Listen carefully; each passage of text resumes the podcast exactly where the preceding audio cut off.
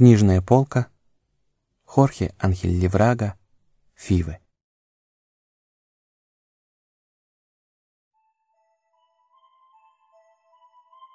Что за событие? Выход в свет четвертого издания книги. Пусть даже пересмотренного и иллюстрированного эксклюзивными цветными фотографиями.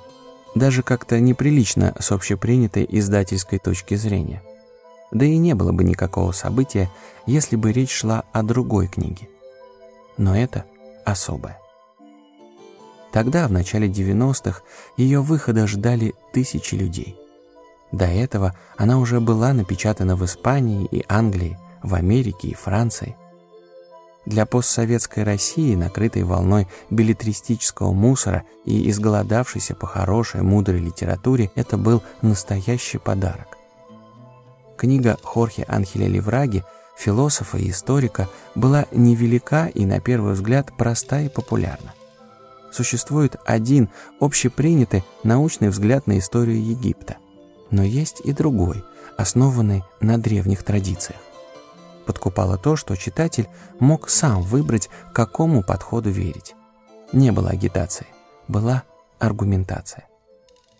Однако, когда читатель, добравшись до конца, возвращался к началу, а вернуться хотелось, и перечитывал страницу за страницей, у него возникало ощущение, что все не так уж просто и популярно. За описаниями и разъяснениями проступали сначала смутно, потом отчетливее очертания древней страны, пережившей тысячелетия. Страны, жители которой знали что-то, что потеряли мы. Потом вдруг одолевало странное чувство. Зависть к этим счастливым людям? Нет, другое, что-то похожее на ностальгию.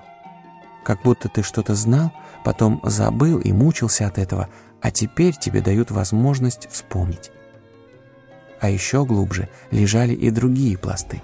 Ты пока не понимал, какие, но чувствовал, что они есть, и хотел добраться до них, и перечитывал вновь и вновь, и понимал, что Фивы — это действительно не географическое место, а состояние сознания.